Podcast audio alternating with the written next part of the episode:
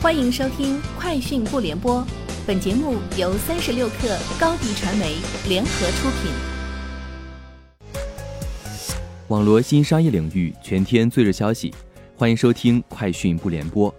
今天是二零二一年八月十一号。三十六克获悉，万达电影公告称，为进一步整合全国万达广场室内外广告媒体资源，拓展广告业务覆盖范围。提高长期盈利能力，公司全资子公司北京万达传媒有限公司拟与关联方珠海万达商业管理集团股份有限公司开展广告业务合作及签订合作框架协议。自二零二一年九月一号起，由万达传媒代理协议中约定的全国万达广告室内外广告媒体业务合作期限三年。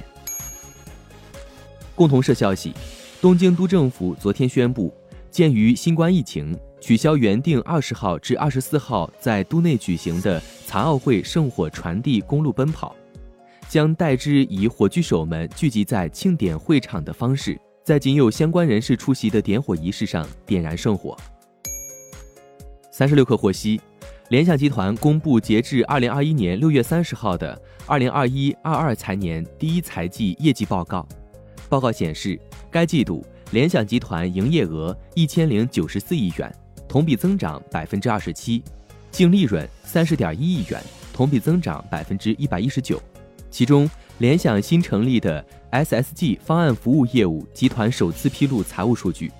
该季度营业额为七十六点五亿元，同比增长近百分之三十八，运营利润为十七亿元，同比提升百分之五十一，运营利润率达百分之二十二。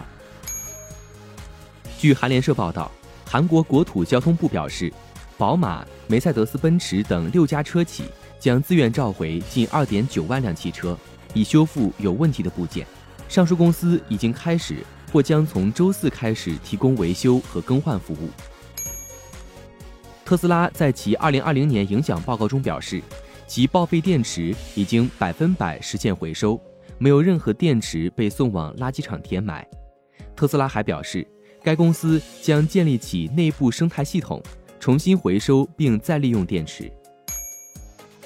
根据媒体援引知情人士报道，除了一系列常规升级外，今年苹果将着重升级影像系统，带来至少三项拍照和摄像方面的重大升级。报道称，新款机型的摄像功能将引入此前只有拍照功能才能使用的人像模式，